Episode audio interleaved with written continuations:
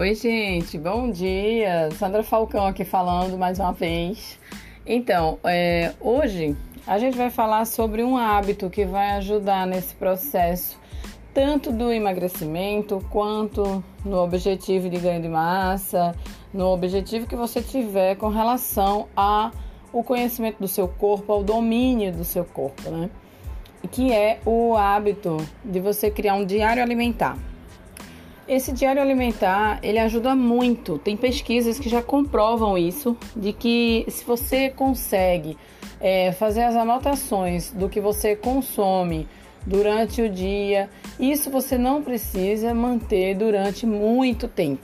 É apenas você criar um hábito, é, vamos dizer, durante um mês, durante uma semana, durante 15 dias, para que você consiga comparar e acompanhar quais são os seus hábitos, onde é que você está furando, onde é que você está fazendo a coisa certa. Se você tem um plano alimentar para seguir que o teu nutricionista passou, então segue aquele plano certinho, anota tudo direitinho. E se você fura algum momento, é preciso você anotar aquilo, porque é aí, nesse furinho, é aí, nesse momento, que está fazendo a diferença na, no resultado certo? Então, o diário alimentar ele ajuda nesse sentido.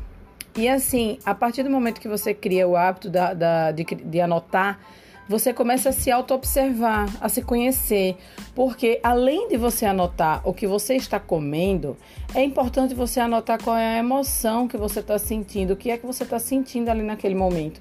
Ah, eu estava tudo bem, mas aí de repente eu comi uma barra de chocolate. Mas por que, que eu comi essa barra de chocolate? Que emoção eu estava sentindo nesse momento? Eu estava triste, eu estava TPM, eu estava ansiosa, eu sabe? Anota quais são as emoções que você estava sentindo naquele momento que você é, comeu algo que você furou sua dieta. De repente, ah, hoje eu estava sem vontade de comer. Então, o que é que você estava sentindo no momento que você deixou de se alimentar, deixou de fazer a refeição que estava planejada no seu plano? Então, isso aí ajuda muito a você ter o controle do, dos seus resultados e clareza sobre o que é que você tem feito. Tá bom, gente? Então, um bom dia, um abraço grande para vocês. Obrigada por, estar, por estarem aqui comigo e até amanhã.